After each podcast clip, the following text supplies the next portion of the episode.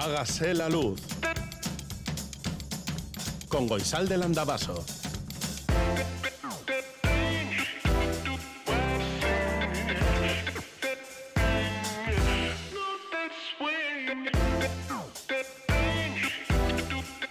Kaixo egunon guztioi goizeko zazpiak eta bos minutu dira larun bata da eta Bilbon hotza egiten du. Ayer fue San Blas, hoy espera de Santágueda. Ya tenemos los cordones al cuello para protegernos todo el año de este frío y de este constipado, de este, lo que sea que vayamos a coger. Y con este frío, pues hemos pensado que probablemente eh, un buen plan para hoy será leer un libro. Así que nos hemos acercado hasta las estanterías de Félix Linares y tenemos libros para regalar. ¿Qué hay que hacer para conseguir uno? Bueno, pues necesitamos tu nombre y apellidos, una dirección postal completa para poder mandarte el libro si te toca en el sorteo y nada más. Las vías para hacer la petición. 688-840-840 con el 0034 si escribes desde Iparralde. Este es el WhatsApp de Radio Euskadi. El 901 440404 es el teléfono de la audiencia. Y hágase la luz arroba eitv.eus es nuestro email. Nota de voz número 33. 21-22 de la noche. Tengo que preparar el orden del día de la reunión. La vecina que ya no grita. Y lo del perro, presuntamente de la del 7A.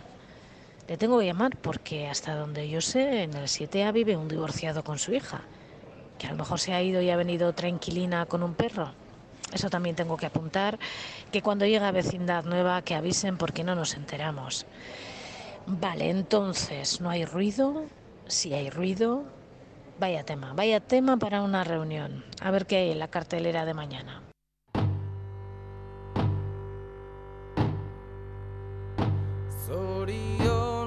Etxe hontako denoi oles egitera gatoz. Aterik ate oitura zarra aurten berritzeko asmoz. Ez gaude osoa beratx diruz ez da ere honetakoz Baina ez darriz sano gabiltza Ta kanta nahi dugu gogoz. Santa Ageda bezpera dugu Euskal Herriko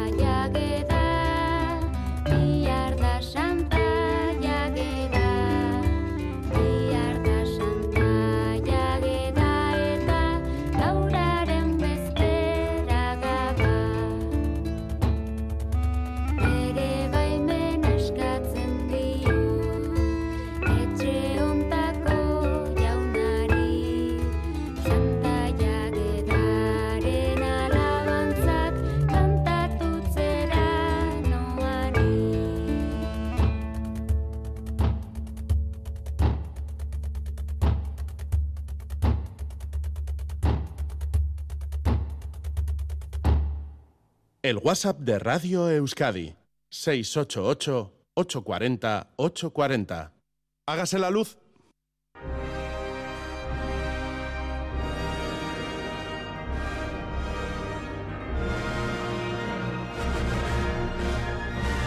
Félix Linares destruye el universo.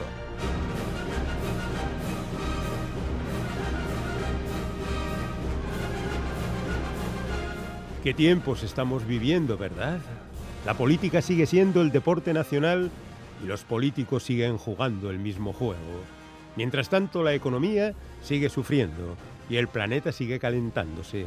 Pero ¿quién se preocupa de eso cuando tenemos debates televisados y tweets ofensivos que seguir? En cuanto a la tecnología, seguimos adelante a un ritmo vertiginoso, presentando nuevos productos cada día para hacer que nuestra vida sea más fácil o más complicada, dependiendo de cómo se mire. Y luego está la ciencia, que sigue haciendo descubrimientos asombrosos a pesar de los escépticos. Al final parece que el mundo sigue girando sin importar lo que hagamos, pero eso no nos detiene de seguir intentando controlarlo todo. Bienvenidos al siglo XXI. Bueno, pues todo lo que he dicho hasta este momento no lo digo yo, sino la inteligencia artificial ante mi siguiente requerimiento. Hazme un comentario de actualidad en tono irónico, opinando sobre sucesos recientes que tenga unos 500 caracteres. La ambigüedad la pone la máquina, por supuesto, pero sinceramente no está mal, ¿no? De hecho, mejora bastante algunos discursos políticos y los comentarios de tertulianos sin ideas, pero con enchufe. Pueden probar intentándolo en el chat GPT.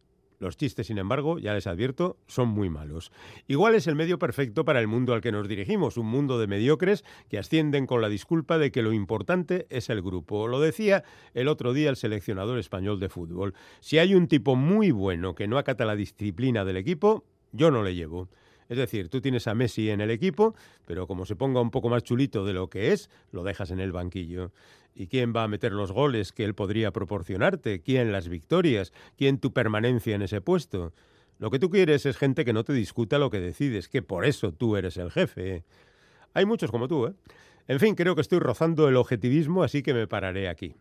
Para los que no sepan, el objetivismo es una especie de tratado filosófico creado por Ayn Rand que aseguraba que la humanidad avanza a golpes de ingenio y de eficacia por parte de determinadas personas, es decir, Fleming y su penicilina, por ilustrar. Gente que cambia el mundo. Marie Kondo, y perdón por la comparación. Esta mujer nos convenció de que el orden era necesario, que íbamos a ser más felices gracias a tener un arrebato de minimalismo, sobre todo en la cantidad de libros que podíamos tener en casa, que son menos de los que ella ha escrito, y además debíamos tener cada cosa en su sitio. Y después de enriquecerse vendiendo libros para damis, que es un término que nos viene muy bien para no llamar tontos a los señalados, descubre que es imposible tener una casa ordenada con tres niños. Seguro que ahora nos vende otros cinco libros más de Viviendo con el caos, y los siempre influenciables lectores llenan sus casas de objetos que no necesitan, a no ser claro que tengan tres críos. Pero bueno, está de moda. José Echegaray no. Ganó el premio Nobel hace 119 años. Parece que el tío era bueno como ingeniero y matemático, pero lo que son las cosas, acabaron dándole el premio Nobel de Literatura. Si era malo en su época, imagínense cómo suena ahora. Bueno, de ahí que una de sus comedias, piadosamente apartada por el tiempo, salió a la venta hace un par de décadas y nadie ha querido hacerse con ella. ¡Ay, qué terrible es el paso del tiempo, eh! Y sobre todo, ¿qué opina el chat GPT de todo esto? Incluso Mario Vargas Llosa, que también es un poco antiguo, reflexiona sobre sus relaciones amorosas de las que dice él ha salido curiosamente indemne e Isabel Preisler no, porque asegura Mario que se está quedando muy mal peor que nunca incluso, y cito textualmente, teniendo en cuenta que los herederos del escritor han levantado una empalizada en torno a su progenitor y quizás solucionador de sus vidas futuras, también podría ocurrir que la visión que tiene Vargas sea un poco sesgada, que incluso las publicaciones que llegan a sus manos sean las que se pronuncian a su favor y no al de su expareja. Incluso podría ser que ciertamente Isabel esté quedando mal, porque estas cuestiones de amores más o menos traicionados o frustrados no son un buen ejemplo para la ciudadanía que espera que sus héroes salgan de los embrollos vencedores y su armadura reluzca bajo los rayos del sol. Lo que reluce es la mirada ansiosa de tanto gestor, por cierto muy bien pagado, de bancos que cuentan, como el tío Gilito, las monedas que van atesorando en el momento en que consiguen el mayor botín, con perdón, de la historia.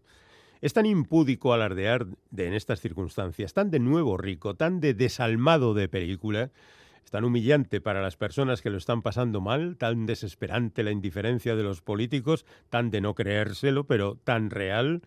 Creo que tendré que poner en el chat GPT, descríbeme en cinco palabras lo que siente un desahuciado ante los beneficios de la banca. Seguramente los correctores mecánicos impedirían la reproducción de estos términos, pero ustedes pueden pensar en ellos e incluso regodearse. Es la única alegría que van a tener.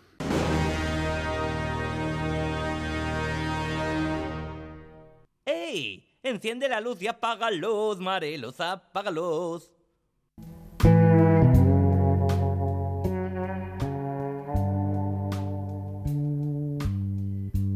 Batzutan hor naizen ez dakit Munduak ies egiten Reflexionar es algo que nos gusta hacer en Hágase la Luz y los caminos son cientos, pero uno de los que más nos gusta es el de la filosofía, de la que siempre aprendemos y entendemos algo más de nuestro mundo, de nuestra vida. Hoy vamos a hablar de la violencia. Según la Organización Mundial de la Salud, la violencia es el uso deliberado de la fuerza física o el poder, ya sea en grado de amenaza o efectivo contra la propia persona, otra persona, un grupo o comunidad que cause o tenga muchas probabilidades de causar lesiones, muerte, daños psicológicos, trastornos del desarrollo o privaciones. Y con nosotras está Ibai Zabala, él es profesor de filosofía y filósofo, y hablaremos con él de este tema. Ibai Zabala, que shogunon. ¿Qué es la violencia? Mm, Bueno, pues eh, la verdad es que definir la violencia es algo difícil, ¿no?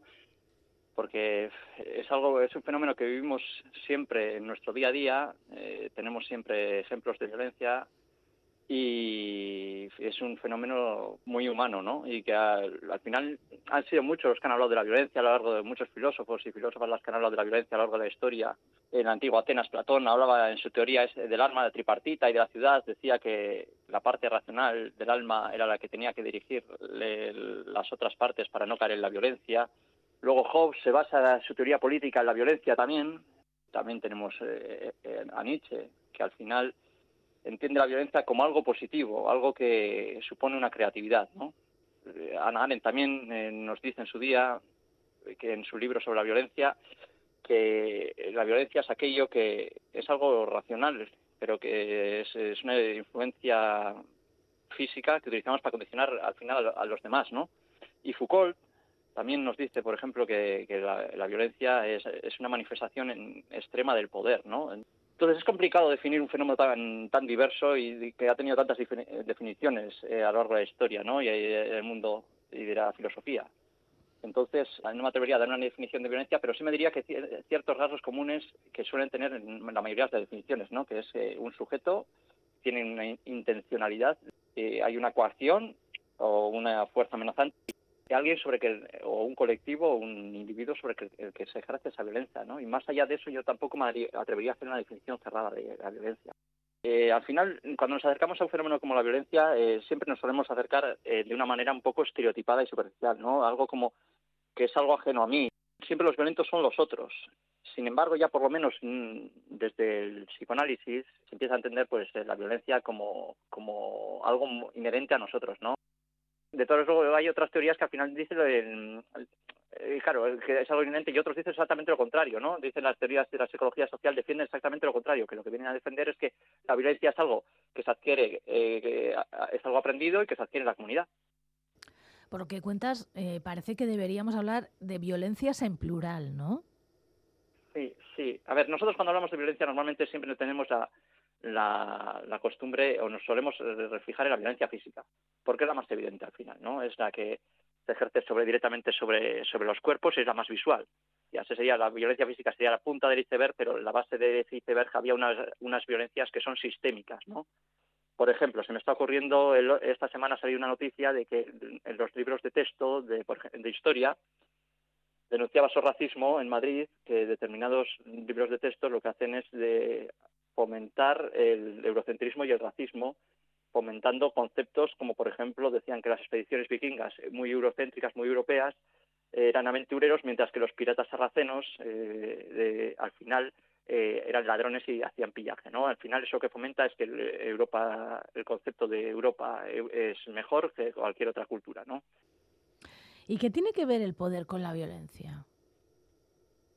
Pues el poder con la violencia eh, es una cosa que al final que yo creo que hay una frase que lo resume bien, ¿no? Hay una frase, una frase que es prototípica, que es la de Clausewitz, que dice que la guerra es la continuación de la violencia por otros medios y según eso está claramente la violencia relacionada con el poder, ¿no? Y hay ciertos autores que son cercanos a esta tesis. Por ejemplo, me ocurre Walter Benjamin, eh, que es autor de la Escuela de Frankfurt, y en su libro de la crítica a la violencia, él establece que no hay institución que no ejerza la violencia.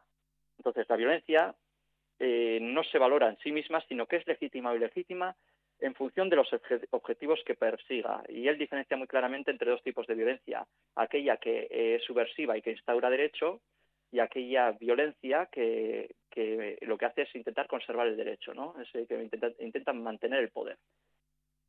¿Existe la violencia sin poder?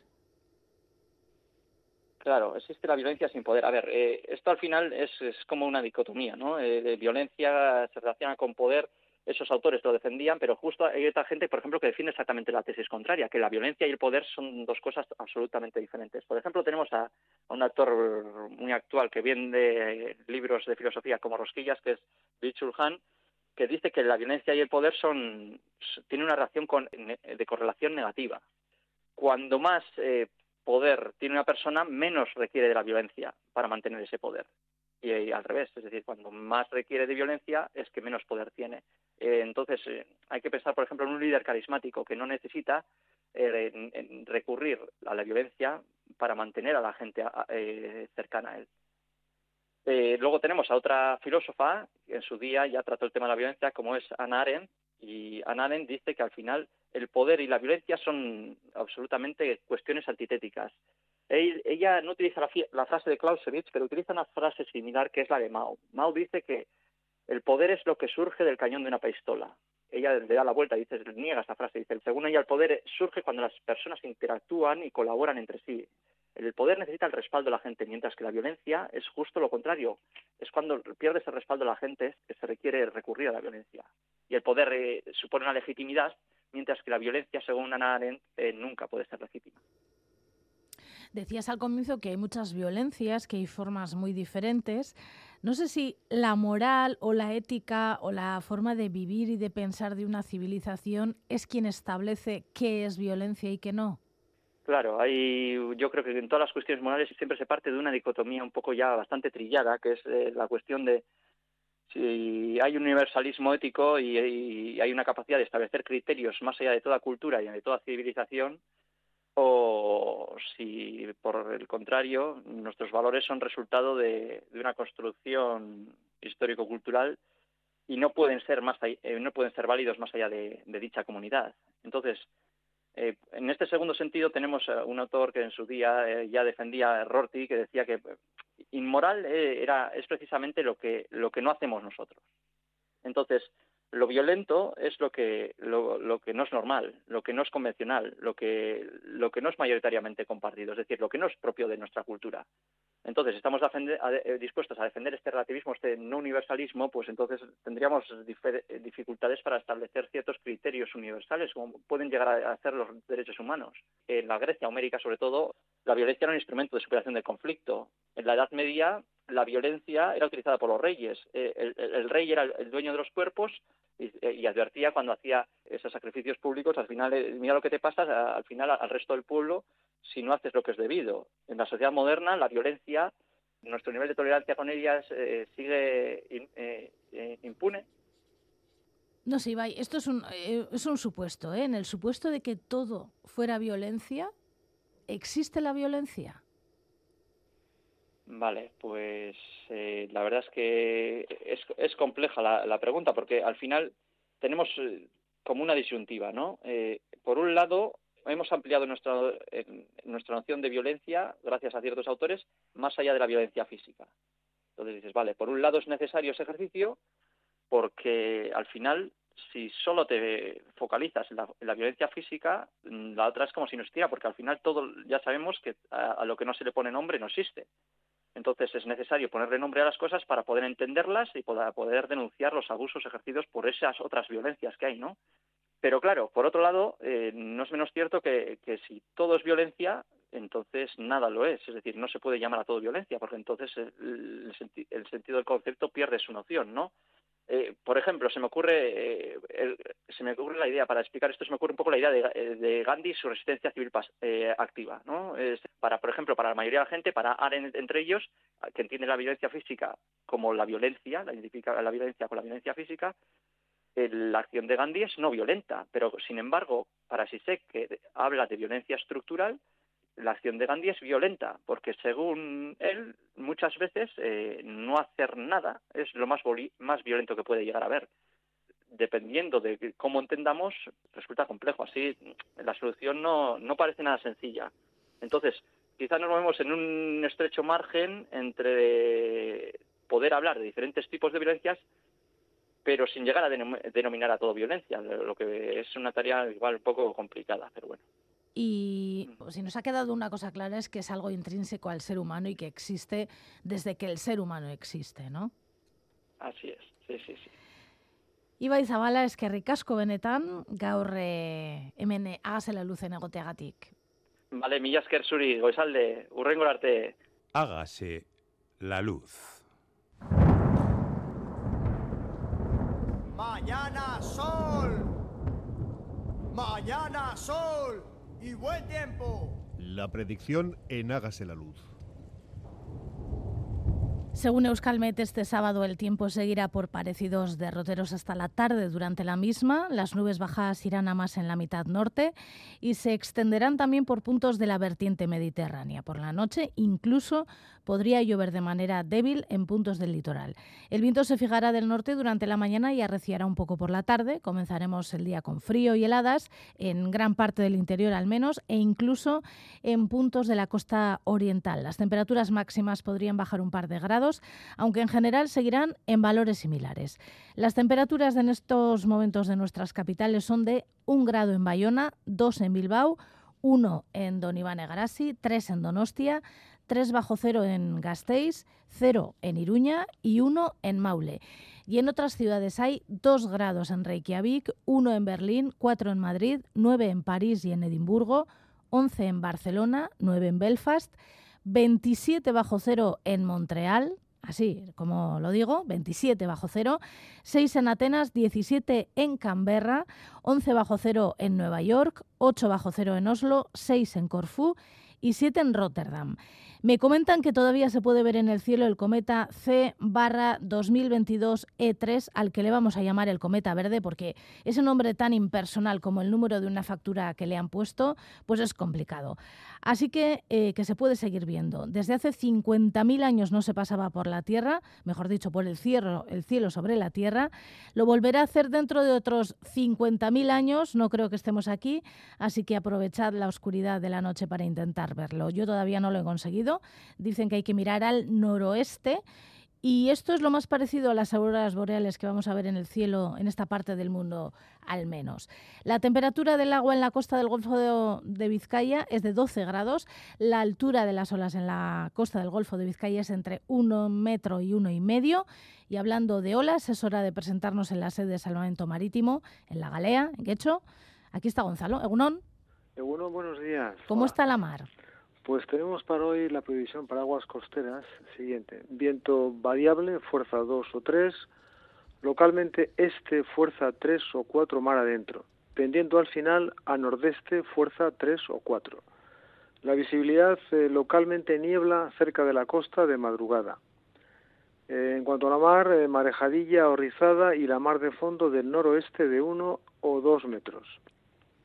¿Y las mareas creo que está bajando? Pues mira, las mareas en la primera pleamar ha sido a las 03.53 hora local, altura de 3,76 metros. Segunda pleamar será a las 16.16, altura de 3,65 metros. Y las bajamares, la primera a las 10.07, eh, altura de 1,06 metros y la segunda baja mar a las 22.11, altura de 1,10 metros. Es que ricasco, Gonzalo, que pases un buen sábado. Lo mismo, gracias, Agur. Agur.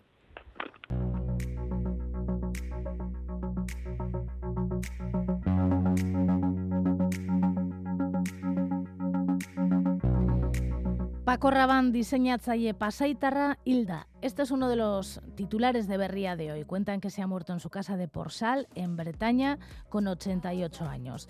Libegación le ofrece toda su portada y titula Dobladillo de metal, haciendo referencia a muchas de sus creaciones que tenían que ver con, con el metal. Ici, Le Parisien, Le Monde.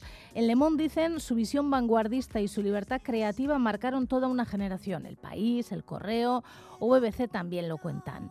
En el argentino Página 12 hemos leído una noticia relacionada con Pablo Neruda, el poeta chileno, y Pinochet, el dictador chileno. Dice el titular, un informe forense confirmaría que Neruda fue envenenado por Pinochet. Este diario se hace eco de otro chileno, del Ciudadano, que publicaba una filtración sobre la resolución final del grupo de forenses internacionales que ha analizado la muerte del poeta.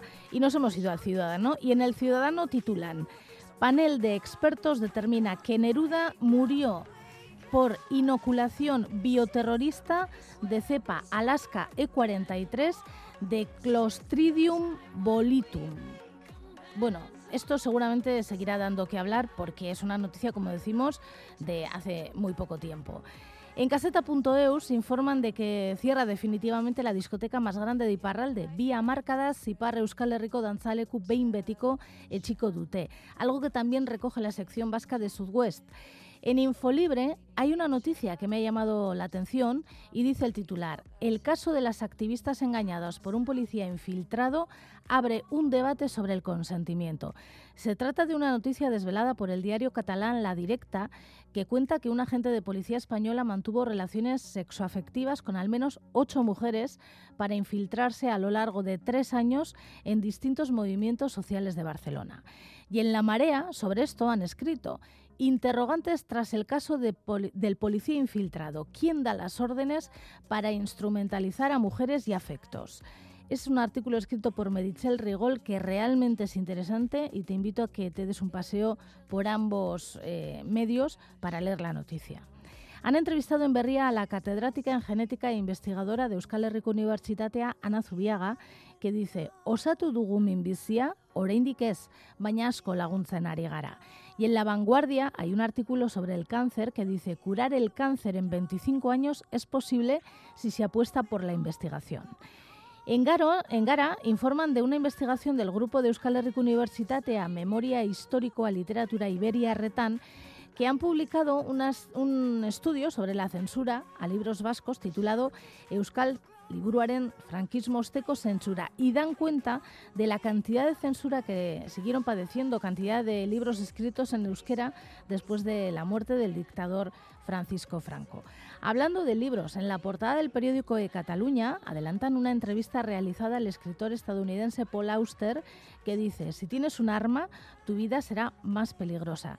Y en la vanguardia de Cataluña también le han entrevistado y adelantan en su portada esta entrevista que le han realizado a, a Paul Auster, evidentemente con otro titular. Estados Unidos es el capitalismo puro, su base es el conflicto, no la cooperación.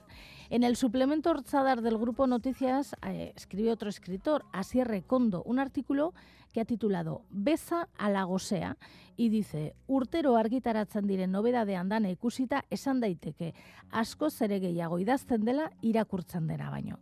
Y en ese mismo suplemento han entrevistado al bailarín Asier Zabaleta, que dice, hitzak motz gelditzen zaizkigunean, dantzak, barruko gauzak, adirazteko boterea dauka.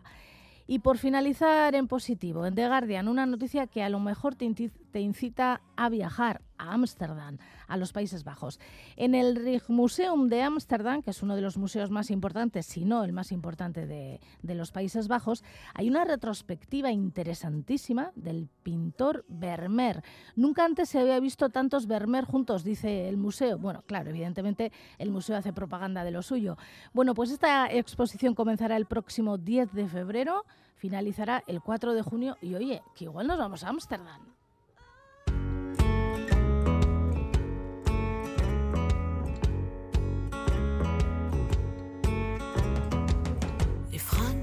Sur le dos, des glingamères sous ma peau. J'ai pas su faire rentrer tôt, pas su me taire.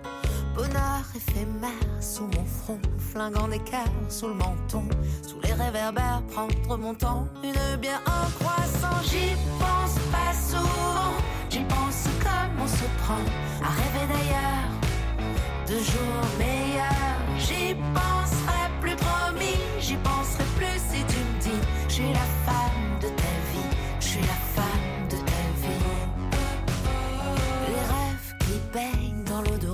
le cœur qui saigne pour pas grand chose, l'enfer qui règne, qui prend la pause, une baigne si je me repose, à temps partiel je suis vivante, je me rappelle le reste du temps que je fais semblant, que je fais comme celle qui pense pas souvent, qui pense comme on se prend. À rêver d'ailleurs, de jours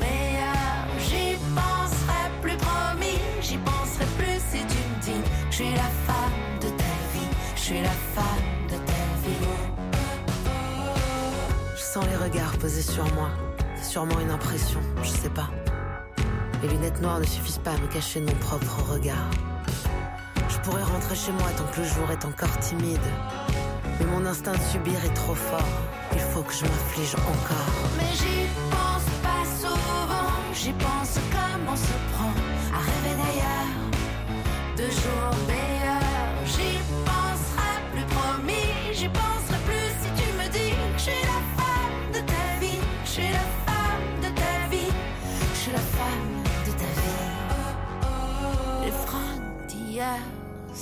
comme la dernière fois je vole mon sommeil et je frôle l'éternel.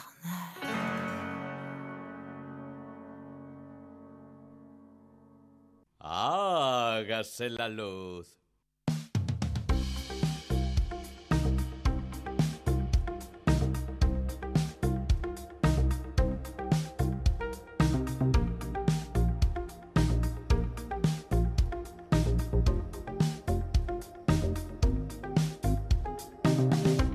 A partir de hoy abrimos una nueva ventana en Hágase la Luz, una ventana para abrir posibilidades a la gastronomía.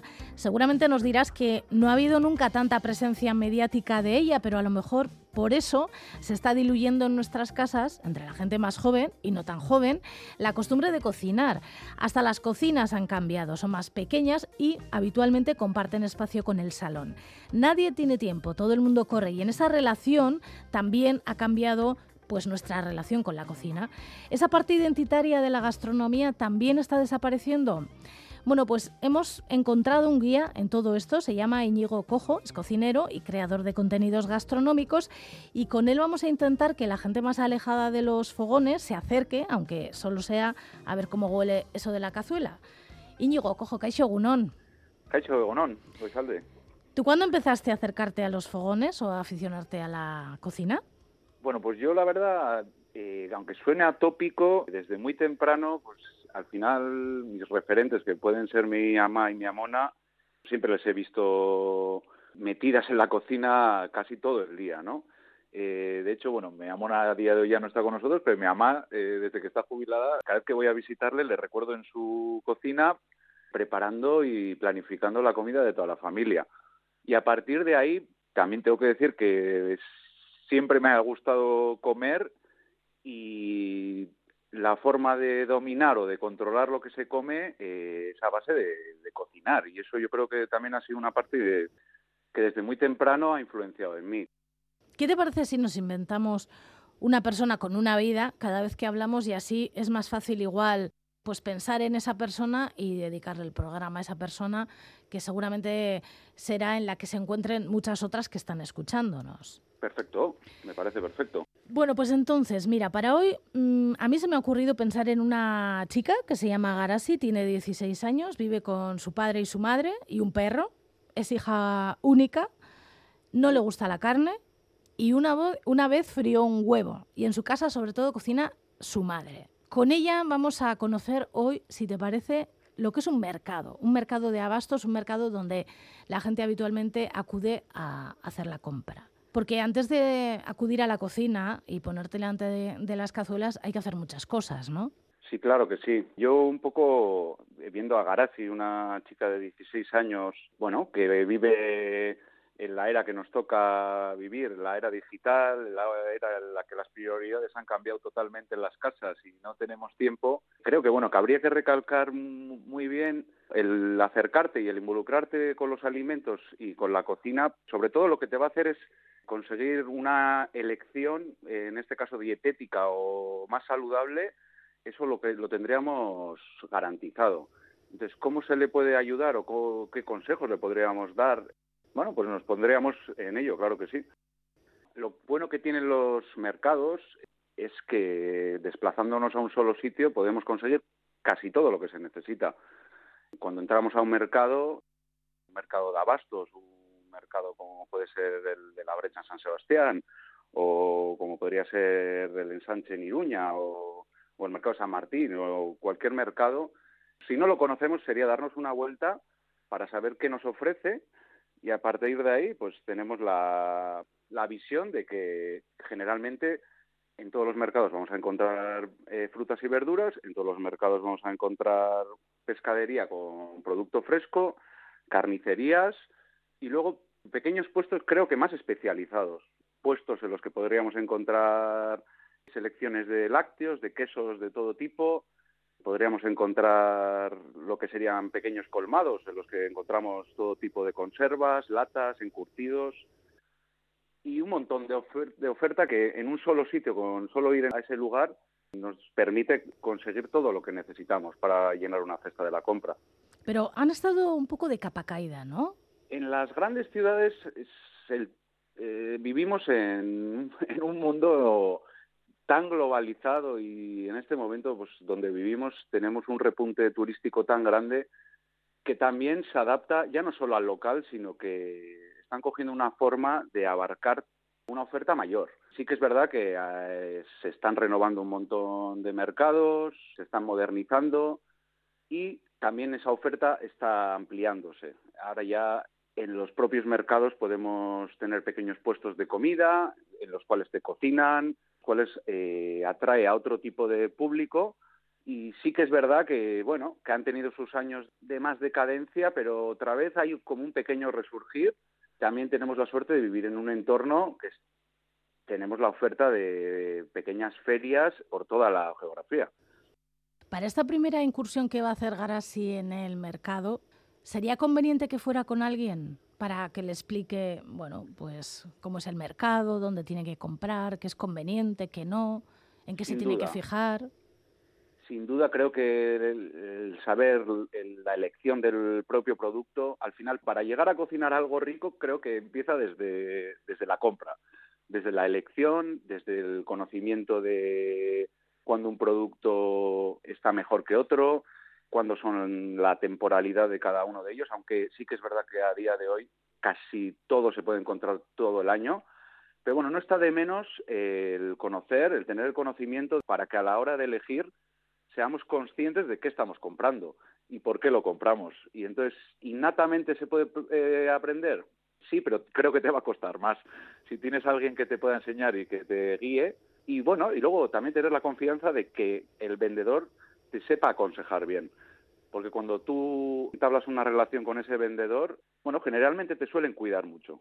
Claro, para eso tienes que ir unas cuantas veces, ¿no? Todavía a Garasi le va a costar encontrar esa pescadería de confianza o yo qué sé. Sí, claro, pero con 16 años tampoco tendrá independencia económica, pero sí que el arrimarse a, ese adulto con el que, que, bueno, que realmente es el que le va a dar de comer y el que le va a poder enseñar y contagiarse de, ese ambiente. El esfuerzo que requiere, pero que, a su vez ese interés y esa preocupación en esa planificación yo creo que es, que es muy importante, porque a futuro lo agradecerá. Eh, sería conveniente que llevara una lista, ¿no? Está claro que saber de qué presupuesto disponemos es esencial. Hay casas en las que eh, son más miembros, en otras también se da la figura de que, del que vive solo, pero siempre es fundamental saber con qué presupuesto contamos. Eh, hay días que te puedes dar un capricho, pero en el día a día hay que planificar antes de, ir a comprar, yo creo. Planificar, por un lado, lo que se va a necesitar para cocinar esta, para toda la semana, porque muchas veces eh, la falta de tiempo, bueno, pues con una buena planificación, el hecho de solo cocinar un día a la semana, pues nos puede permitir el hacer platos bien buenos para el resto de la semana. Luego también creo que es importante saber, por ejemplo, hacer un uso óptimo del congelador. La vez que cocinas, tú puedes hacer un gran guiso y dividirlo y usarlo en otros momentos. Entonces, eso nos ayudará, por un lado, a economizar eh, el plato y a economizar tiempo. Bueno, hablabas de ferias, ¿no? Las ferias también es un lugar donde probablemente nos vamos a encontrar con eh, alimentos de temporada, porque fuera de temporada, a lo mejor en el mercado de abastos sí es más probable que haya cosas diferentes, pero en, en estas ferias que mencionabas de pueblos, normalmente son alimentos de temporada, ¿no? Tenemos la suerte de que en nuestro entorno disponemos de una oferta de ferias enorme. Y como se suele decir, cuando uno va viajando por ahí, los propios mercados o las ferias de cada lugar marcan mucho la identidad de cada lugar. Yo creo que en este caso tenemos la gran suerte de disponer de un montón de oferta de ferias que nos marca el momento de cada cosa. El producto va cambiando, el producto es fresco generalmente y nos van marcando en qué momento del año tenemos cierto tipo de producto o esa elección de lo que podemos comprar en cada momento. Porque ahora, por ejemplo, ¿qué tendríamos que comprar en los mercados de las ferias estas de pueblo? estamos en un momento de, de invierno, disponemos de todo tipo de coles, de acelga, de puerro, de cebolleta, disponemos de bueno, de, rabanitos. Sobre todo estoy hablando del, en lo vegetal, ¿no? En lo vegetal que parece que bueno que casi todas las ferias, en este caso que estamos hablando, son más de necasaris, ¿no? Eh, también una oferta micológica muy amplia. Tenemos la suerte de tener siempre, bueno, pues ahora también estamos en la temporada de la trufa, aunque ya sean productos un poco más especiales. Y el hecho de acercarnos y ver cómo va evolucionando ese mercado y saber esa elección, cómo, cómo cogerla. Hombre, también el pan, ¿no? Eso también se ha puesto como de moda, ¿no? Eh, hablábamos antes de la decadencia de los mercados, pero yo creo que en el pan está pasando un poco lo mismo. También eh, ahora hay una conciencia de lo que es el buen pan. La gente está trabajando, bueno, las técnicas de hacer pan muy correctamente y sí que es verdad que tenemos ahora una oferta muy amplia. En panes que se les llama de pueblo o de hogaza o panes de baserri, como se les dice en los mercados, y que luego son panes que eh, frente al pan barato, podremos decir, de supermercado, pues es un pan que nos aguanta mucho más, que generalmente nos permite comerlo entero y que no genere ningún tipo de sobra porque eh, a los días todavía sigue estando en óptimas condiciones para comer. ¿Y se puede congelar el pan? Sí, claro que se puede congelar el pan. Se puede congelar. A ver, se puede congelar. Yo no soy muy partidario, pero claro que se puede congelar porque luego dándole un pequeño tostado o dándole un pequeño golpecito de horno, eh, ese pan está perfectamente eh, en perfectas condiciones de consumo. Luego está claro que a la hora de congelar no hay que equivocarse en que hay que congelarlo cuando esté en óptimas condiciones de consumo.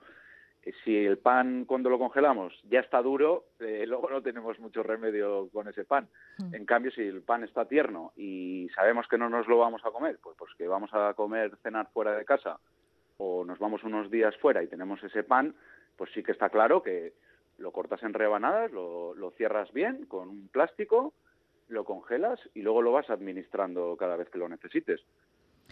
Bueno, vamos a volver con Garasi, eh, porque a ella le gusta el pescado. Y claro, eh, en el pescado sí que hay pescado de temporada, pescado que no suele ser de temporada, pescado fresco, no tan fresco.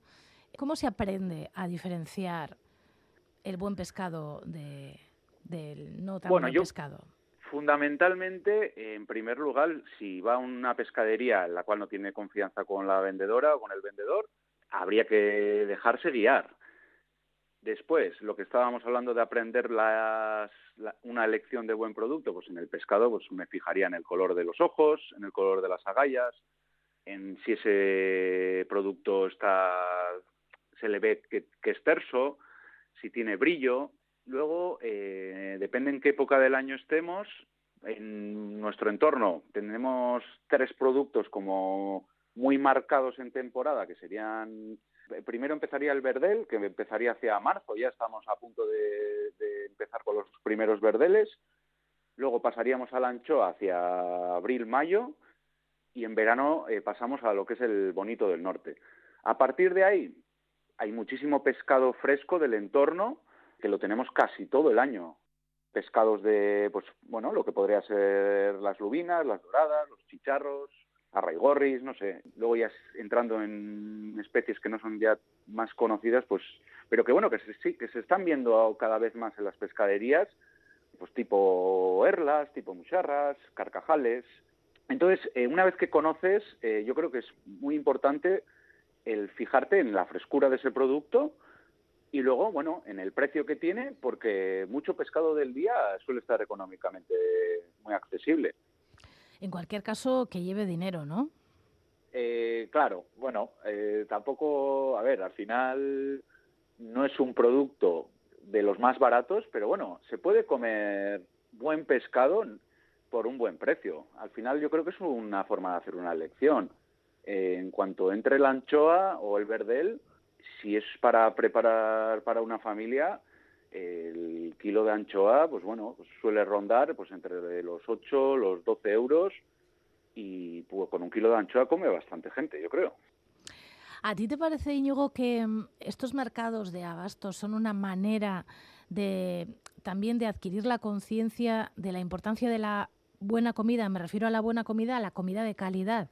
Claro que sí. A ver, tampoco me olvidaría de las tiendas especializadas, porque luego también tenemos suerte de haber, de que tenemos mucha tienda especializada que, cuidan su producto de una manera excepcional, pero lo bueno que tenemos en los mercados es lo que, lo que antes he comentado, que con trasladarnos a un solo sitio disponemos de un producto de muchísima calidad y con una variedad enorme en todos los aspectos. Eh, habrá en mercados puestos de queso que te puedes quedar allí todo el día mirando y probando y de la misma manera pues con unas frutas espectaculares, unos verduras espectaculares y pescados del día que eso, que tenemos que valorar que, lo tenemos tan cerca. ¿Tú sueles ir a los mercados de abastos? Sí, claro, sí. Sí, yo al final, por un lado, porque mi trabajo me lo exige y por otro lado, porque me gusta. O sea, creo que es una de las partes más bonitas, el tener ese contacto con los vendedores, el hablar con ellos, ellos también te van marcando, ¿no? Te dirán, bueno, pues que mira, dentro de una semana empieza el primer espárrago, dentro de, de una semana me entran alcachofas, o dentro de tal. Entonces, ese contacto y, esa realidad, porque al final nos podemos fijar en un calendario, pero luego, depende del clima que haga en el año, las cosas son de una manera u otra. Entonces, ese contacto nos permite pues tener el saber, ¿no? cuándo van a ser los primeros guisantes, cuándo van a entrar las primeras habas, si han entrado chipirón de anzuelo. Tener ese contacto creo que es fundamental, fundamental y ah, por mi experiencia y por lo que por, mi opinión para mí es, es muy gratificante. Bueno, pues los mercados de abastos y las ferias agrícolas que probablemente yo creo que están todo el año, ¿no?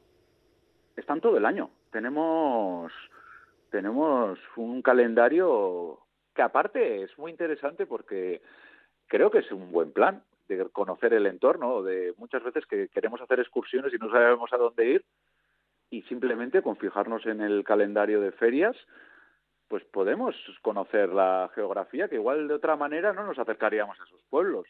Y bueno, es una excusa también, es una excusa, es divertido, conoces entorno, conoces la temporalidad de las cosas y, al final, bueno, pues vas generando un conocimiento que luego a la hora de cocinar, que es de lo que estamos hablando hoy, ayuda, claro que ayuda. Íñigo Cojo, él es cocinero, creador de contenidos gastronómicos y con él vamos a comenzar un viaje a través de la gastronomía para reconectarnos con esa parte de nuestra identidad que es tan importante y que durante siglos lo ha sido. Es que ricasco Iñigo, arte. Bai, zuei, es que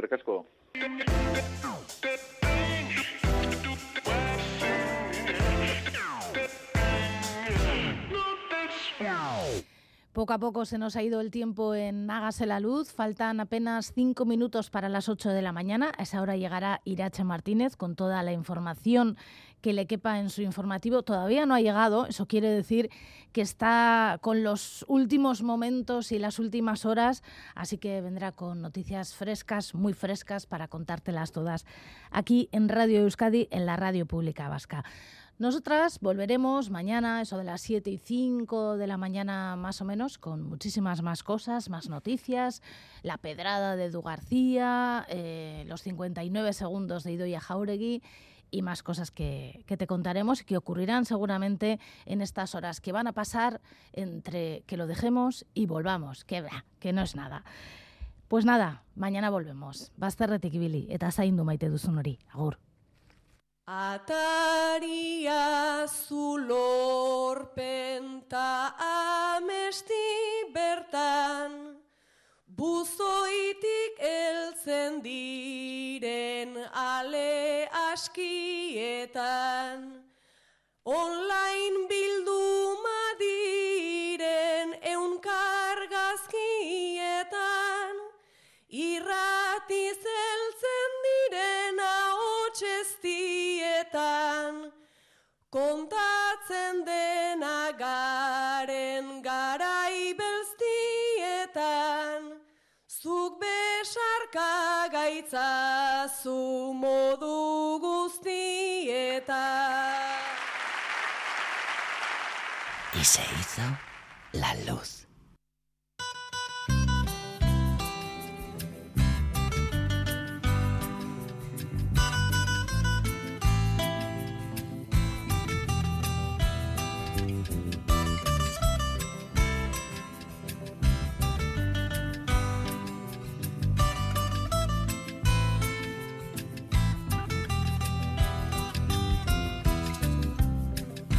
Yaay suma gént gi suma géntu biig suma géntu si yow yaay suma tëndandir suma keppaar gi suma metit bi. Suma keppaar yeah,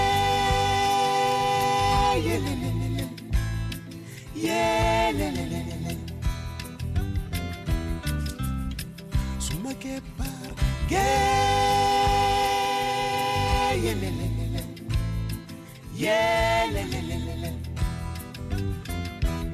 Sanguma, sanguma, sipima, hipima, sungu, fusugu, fara. Sangu, sugu, fara. Sungu, fusugu, fara. Sanguma, sanguma, sipima, hipima, sungu, fusugu, fara. Sangu, sugu, fara. Sungu, fusugu, fara. Suma que par, que yele, le, le, le. Yele, le, le, le, le.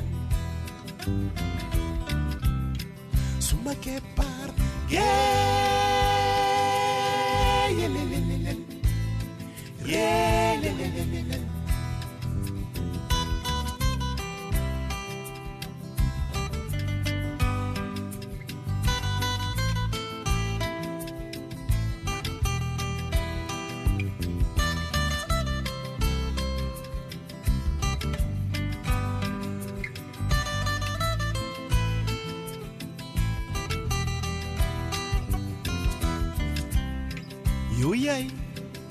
again to give, Some again to be, Some again to see Eu yei Suma tandandi Suma kef pargi Suma medit bi.